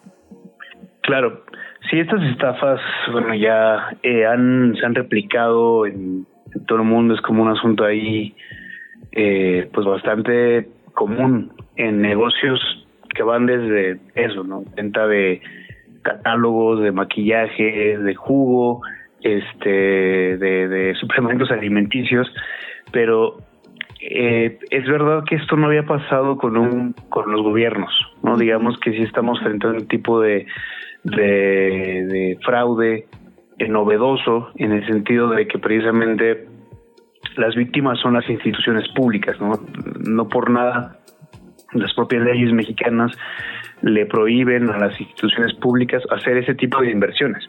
Claro. No se habla específicamente de una, de una estafa piramidal, se habla de tu tesorero no puedes eh, hacer inversiones de riesgo, ¿no? En las que tú pierdas el control y ahí, perdón, déjame interrumpirte un poquito, justo para entender entonces cómo es posible que haya pasado, porque eh, tú documentas, esto empezó en el sexenio anterior y se mantiene hasta ahora con todo y las auditorías que se han hecho. Digamos, ¿cuáles tendrían que ser los filtros para que nadie pueda mover el dinero público y por qué no sucedió? Em, pues. Digo, entiendo que este es todo el tema, ¿no?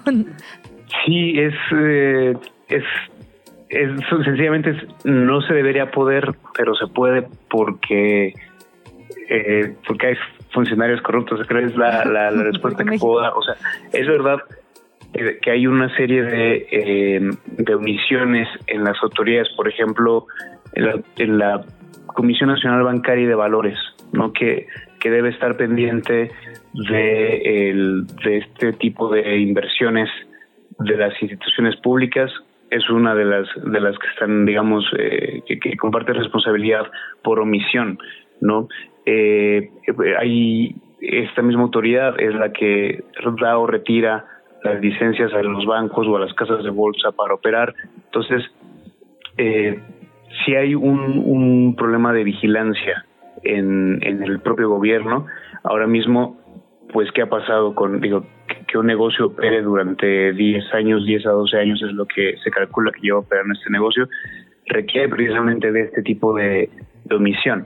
Ahora están las carpetas de investigación, es un asunto que se denuncia entre 2021 y 2022. Han pasado ya casi dos años de eso y, y el negocio sigue sigue funcionando.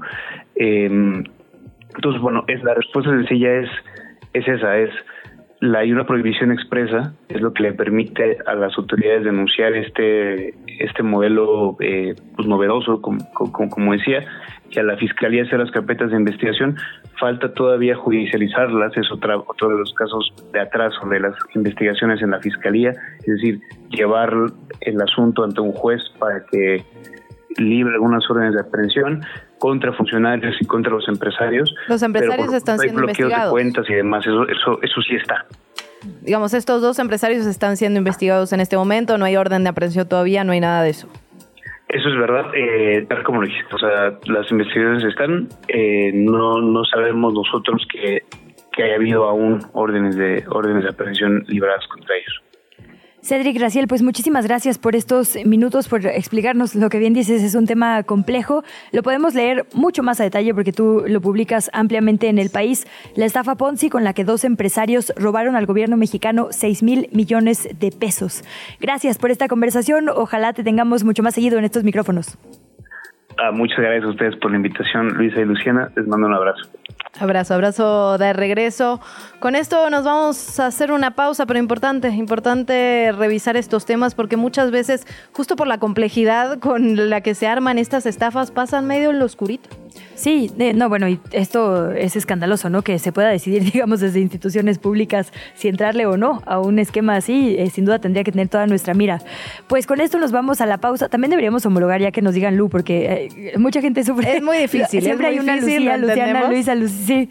Lu, universalmente, no se Volteamos ambas, sin problema. Alguien responderá. Te invitamos a seguir la conversación en redes sociales. Nos encuentras en TikTok, Instagram y Facebook como arroba que pasa.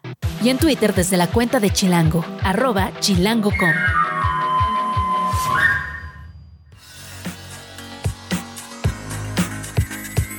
Son las 8 de la mañana con 28 minutos y hoy también es el Día Mundial de los Animales. Por lo tanto, vamos a estar platicando diversos ángulos sobre este tema, eh, ya no relacionado con chinches, ya no relacionado con plagas, sino con otro tipo de cosas. Sí vamos a hablar de maltrato animal, pero también vamos a hablar de el rol que juegan algunos animales en la recuperación médica y por eso nos vamos a enlazar hasta la redacción de Más por Más con Miriam Jiménez.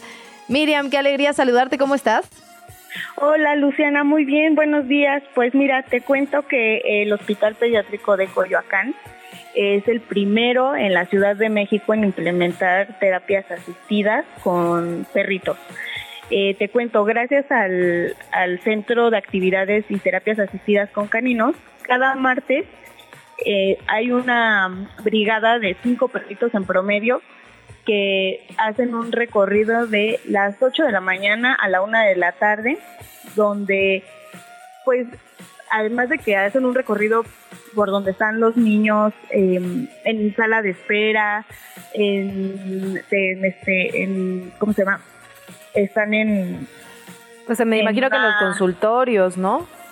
Sí, cuando están en una em, consulta dental, por ejemplo, me contaba la directora del, del hospital que muchas veces disminuía el estrés en los niños. Eh, simplemente con estarlos acariciando, con tenerlos pues allá a un ladito, los niños tenían una disminución de estrés eh, considerable, incluso del dolor. Ellos me explicaban que había una escala del 1 al 10 y que había niños que tenían dolor 9 o 10 y después de tener su espacio con los perritos, el dolor disminuía a 4 o 5, ¿sabes? O sea, es algo que básicamente pues es muy es muy favorable, sobre todo porque hay niños que tienen mucho tiempo en el hospital, ya sea porque están esperando una, una intervención quirúrgica o bien se están recuperando de una. También me explicaban que en el caso de los niños con algún tipo de eh, problema en cuanto a su salud mental. Hay una perrita en particular que es la estrella, se llama Samantha. Ah. es la de la portada, ¿no? La de la foto de la portada. Eh, sí, es correcto, sí, Samantha. Y entonces Samantha detecta muy bien a los niños que tienen depresión. Entonces ella va y se acerca y juega con ellos y los relaja. Eh, la importancia en estos casos en particular es que eh, igualmente me explicaba la, la doctora María del Carmen Jaime que los niños hay veces que ya están como en una burbuja y ya no tienen este acercamiento con la naturaleza, ya no tienen esta tal vez empatía o sensibilidad y al tener la terapia con los perritos, pues esto es sí esta esfera se rompe y pueden pues volver a conectar con pues los demás, o sea, principalmente con los perritos, pero eso da pie a que pueda conectar con los demás y su problema pues se pueda ir mejorando. Qué importante esto que nos dices de atender también la salud mental. Efectivamente, si para las personas adultas estar en una situación, digamos, de hospitalización es durísimo, para las infancias eh, pues debe ser mucho más complejo de abordar y, y esta es una, pues sí, una luz muy importante a que no debemos eh, dejar de ponerle atención integralmente a las niñas y los niños. Y además es una doble función, eh, según reportas Miriam, porque también los lomitos vienen de rescates o son donados, ¿correcto? Sí, algunos son este, rescatados y otros son este, donados. Ahora, la importancia, o más bien la forma de seleccionarlos, depende mucho del carácter del perrito. O mm. sea, si el perrito no tiene, pues ya no es tanto que sea agresivo, pero si es muy inquieto o si no sigue órdenes, definitivamente es un perrito que no podría desempeñarse en el trabajo porque hay que ser muy cuidadoso, sobre todo si se están recuperando o si los niños tienen alguna algún tema, por ejemplo, una fractura o algo, pues no puede llegar un perro con demasiada energía porque los puede lastimar. Entonces, son perritos que aunque no importa la raza y no importa el tamaño, porque por ejemplo Samantha es muy grande, pero hay una más chiquita que se llama Pazme, este, e, ellos no importa, ellos se comportaban igual, por ejemplo, me comentaban que también tienen que tener un entrenamiento de tal suerte que si los niños están consumiendo sus alimentos, el perro no quiera ir a, pues, a robarle algo, ¿no?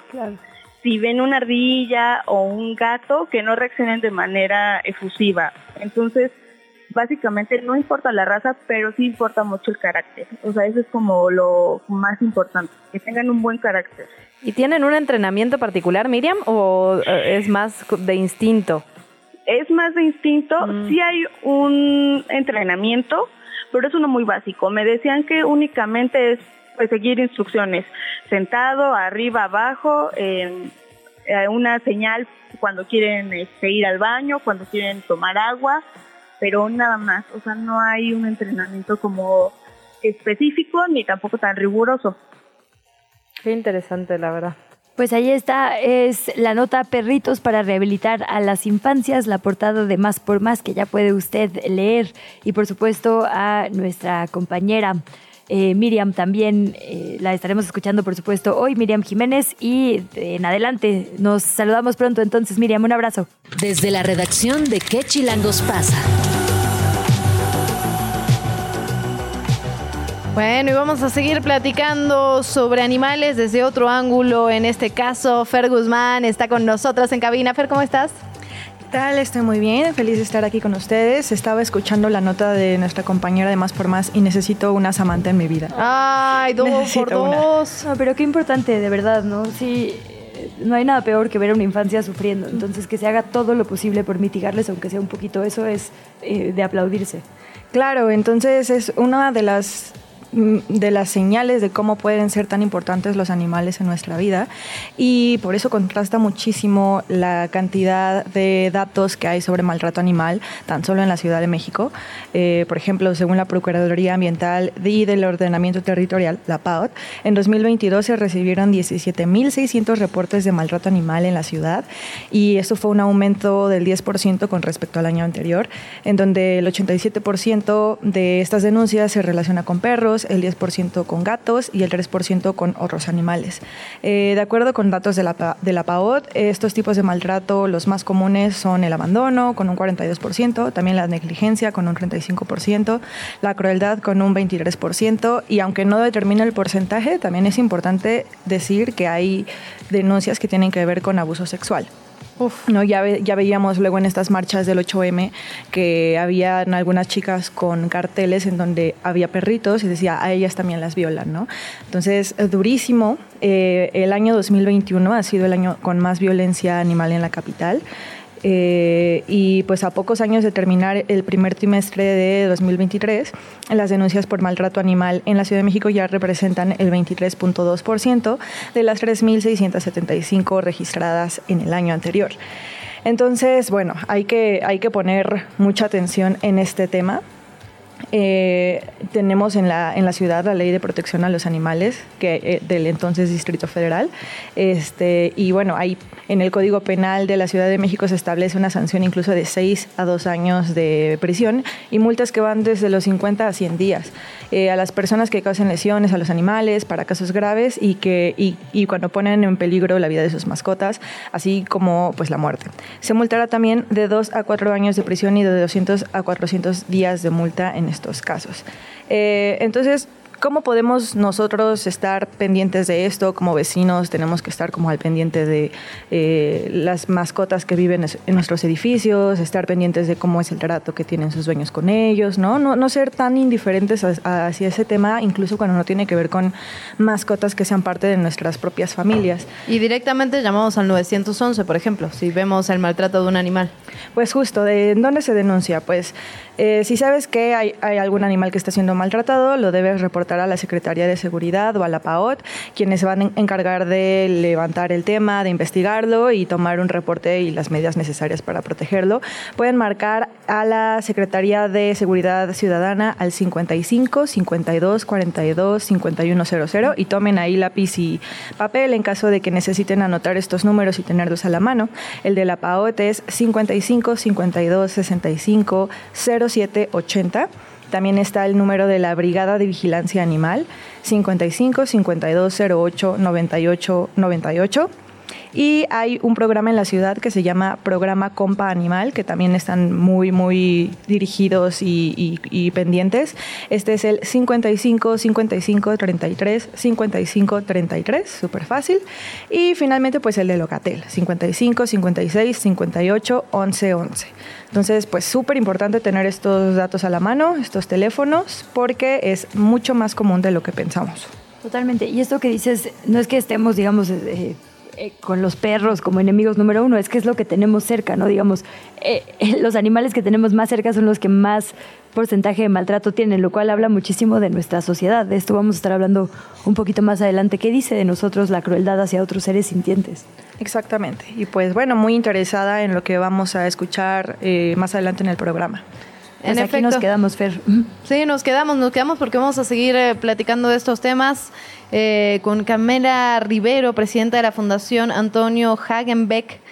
Eh, justamente en el Día Mundial de los Animales hablamos del maltrato animal, de cómo denunciarlo, pero también qué está diciendo esta violencia sobre nosotros. Carmela, qué gusto saludarte, buen día. Hola, qué gusto, muchas gracias por la invitación y encantada de colaborar con dando voz a los animales que tanto la necesitan. Carmela, las cifras son escandalosas. México es el primer lugar en América Latina y el tercero en el mundo con número de casos de maltrato. Y es maltrato con unos niveles de crueldad, de vileza, digamos, de violencia que nos escandaliza, ¿no? Cada vez vemos más noticias respecto a esto. ¿Cuántos eh, ángulos ves tú para analizar? Está el tema, por supuesto, de, como bien dices, los animales y sus derechos a existir, igual que nosotros como criaturas, como especies, pero también eh, la violencia que ejercemos como sociedad, como humanos. Sí, fíjate que es muy deplorable eh, la destrucción del tejido social que hemos venido desarrollando este en México, en donde se ha desarrollado un una visión como que así es la normalidad en el maltrato hacia los animales. Y encontramos desde violencia intencional, cruel, física que se ejerce sobre los animales y con justificaciones absurdas como que estoy enojado y tengo el derecho a ejercer mi violencia sobre un ser indefenso, eso es terrible, pero hasta el nivel de maltrato, de negligencia, de abandono. Y el abandono se traduce en, una forma terrible. Mira, cuando tú ves 10 perritos en la calle, seguramente 8 de esos perritos tuvieron un hogar cuando eran cachorritos. ¿Qué es lo que sucede? El abandono de cachorros cuando empiezan a crecer y se les abandona en la calle es un acto brutal de maltrato porque esos animalitos no saben sobrevivir por sí mismos y se ven en la dura inclemencia de la vida para tratar de cubrir su sustento, sustento eh, todos los días, conseguir agua, comida por sí mismos, ellos solitos. Eh, es, es brutal eh, lo que llegan a vivir los animalitos en la calle y no se diga que cuando han sido abandonados y echados a la calle, eh, lo hacen con los perritos enteros. Entonces ahí comienza un ciclo brutal de sobre, de sobrepoblación en donde los animalitos comienzan a reproducirse de una manera eh, exponencial y esa sobreproducción, reproducción eh, termina evidentemente en maltrato, animalitos que viven este, en condiciones inclementes en la calle, eh, en conexión a enfermedades y muy grande negligencia por parte de los humanos ayudarles y hacernos cargo de ellos. Eh, particularmente en el caso de los perritos, son una especie que el humano los desarrolló para, para ser nuestros compañeros. El único propósito de ellos en su vida es dar amor y tienen una nobleza impresionante cuando después de haber sufrido las condiciones más terribles llegan, te mueven la colita, este, sacan la lengüita a darte un beso y a expresar su agradecimiento. Son increíbles. Ahora, hay otro tipo de maltrato que también se puede llamar abandono, que es el abandono de los animales que están en las azoteas, en las terrazas, en, en los garages, muchas veces, o las más de las veces, a la intemperie, sin comida, sin agua, y en realidad son prisioneros eh, terribles, eh, condiciones terribles este, para que sobrevivan, porque ahí si no tienen ni manera de conseguir su sustento, como lo podría hacer un animal en la calle. Por otro lado, tienes eh, aquellos que los amarran, la cantidad de animales que hemos venido rescatando en las últimas, eh, en, los últimos meses, con los cuellos completamente lacerados que requieren de cirugía para poder cerrar esos cuellos que están en carne viva porque les han amarrado una cadena o un, un lazo este es es brutal eh, ese maltrato es tremendamente cotidiano. Eh, otro maltrato que vemos es cuando rescatistas en su amor por los animales rebasan sus recursos de capacidad de cuidado. Y en el momento que se rompe el equilibrio de la capacidad para poder atender como debe de ser a un animal, en ese momento el animal adicional sumado a todos los que ya están resguardados, terminan por recibir maltrato, por recibir una falta de atención, porque ya no alcanza para alimentarlos, porque ya no alcanza para darles medicamento, para atenderlos correctamente en un hospital veterinario cuando se requiere, darles vacunas. Entonces, muchas veces en el afán de ayudar muchas eh, rescatistas al rebasar sus recursos y capacidad física de ayuda terminan con el maltrato. Es decir, el maltrato se presenta con tantas facetas, pero lo que creo muy, muy importante en nuestra sociedad, en nuestro tejido social, es no perder de vista la importancia de sembrar semillas de compasión hacia los seres vivos. Y esto se hace desde la etapa infantil. Es muy importante que dentro de las familias y en la educación escolar, académica, se siembre esa semilla de compasión que tenga y que le dé la capacidad a ese ser humano de ser un buen ser humano en su etapa adolescente y adulta. Excelente, eh, gracias por, por, contarnos esto. ¿Qué consecuencias hay en la salud mental de los animales que sufrieron abuso? ¿Y ellos pueden reintegrarse a alguna familia? ¿Cuánto tiempo les toma sanar? ¿Cómo es ese proceso?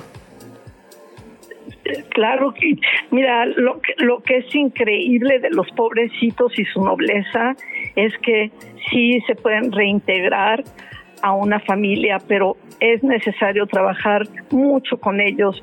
Animalitos que han recibido maltrato tienen pánico de los humanos. Hay veces que les duele hasta la mirada de un humano. Se van hasta un rinconcito, este, tiemblan, tienen muchísimo miedo. Y lógico, hay veces que en el miedo manifiestan el miedo resguardándose o hay veces que lo manifiestan si te acercas, puede ser tratando de defenderse, pero es, esta conducta es completamente eh, corregible. Lo que se tiene que hacer es restituir la confianza y el, a través de amor, de cercanía con el animalito y dándole la seguridad de que está seguro con uno, eh, dándole sus alimentos, se tienen que rehabilitar físicamente, porque físicamente muchas veces, la mayor parte de las veces están en estado caquéxico, o sea, en un estado de, desnutrición terrible, donde lo único que se ve es, es un esqueleto. Eh, entonces, a través de la alimentación diaria, a través de hablarles, a través de ayudarles a que aprendan a acercarse a uno y uno a ellos para acariciarlos.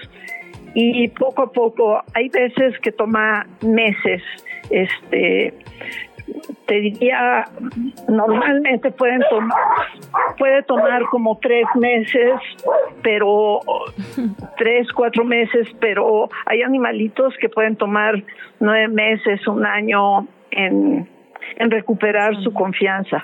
Y bueno, pero acercarnos a las asociaciones, ¿no? A, los lugares con expertos, justamente como ustedes, que en el trabajo que realizan desde Hackenbeck, muy, muy importante, porque a veces no tenemos todas estas herramientas, ¿no? Que se necesitan también para ayudar a sanar en una situación tan brutal.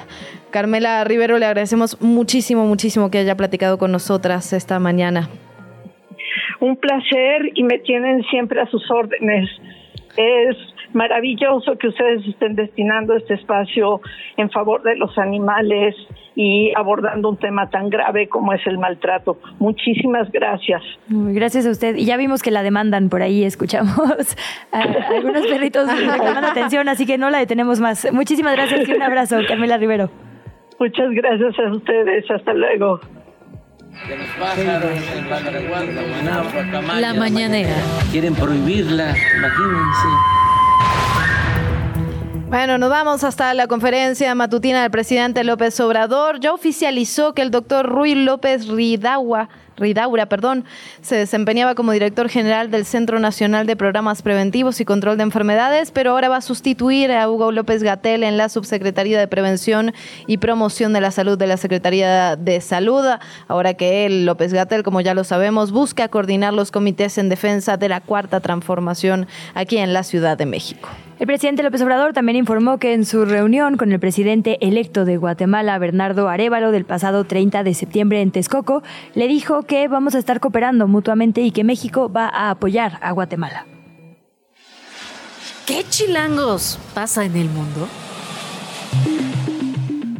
8 de la mañana, 51 minutos. Vamos con la información internacional. Momento de pasar a las fronteras. El presidente de la Cámara de Representantes en Estados Unidos, Kevin McCarthy, fue expulsado de su cargo el martes a través de una moción de destitución. Es la primera vez a ver que esto se concreta en la historia de la nación. Una votación de 216 contra 210, forzada incluso por su propio contingente, como ya lo decíamos, por su propio grupo, por el ala dura del partido de los conservadores.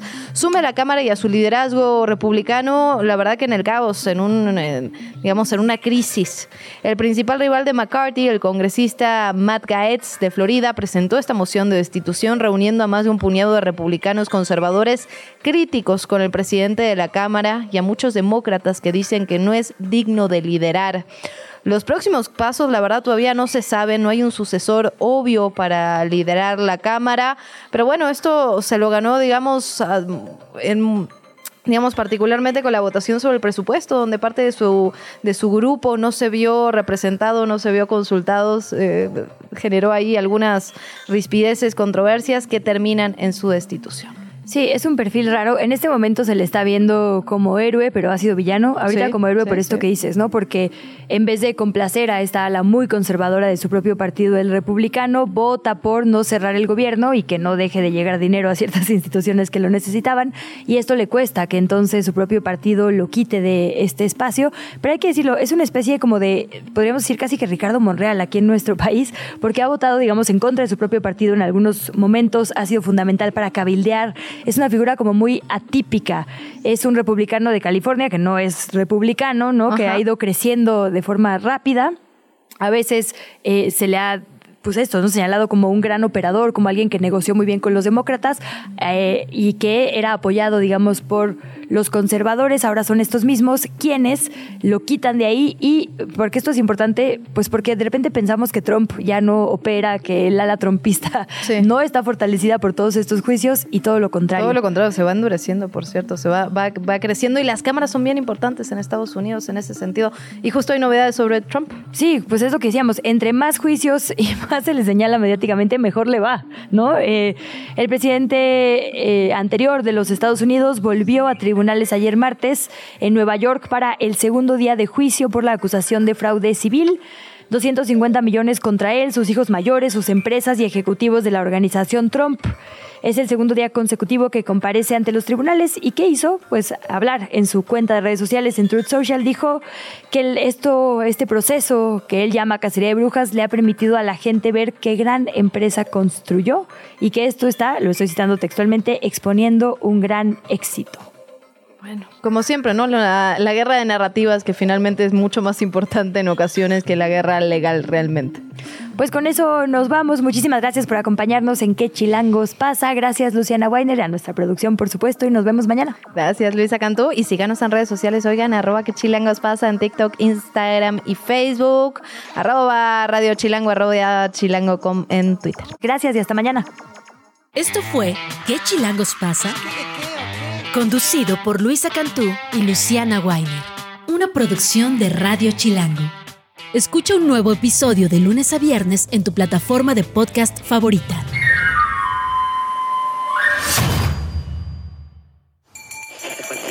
Radio Chilango. La radio que... Viene, viene, ¿eh?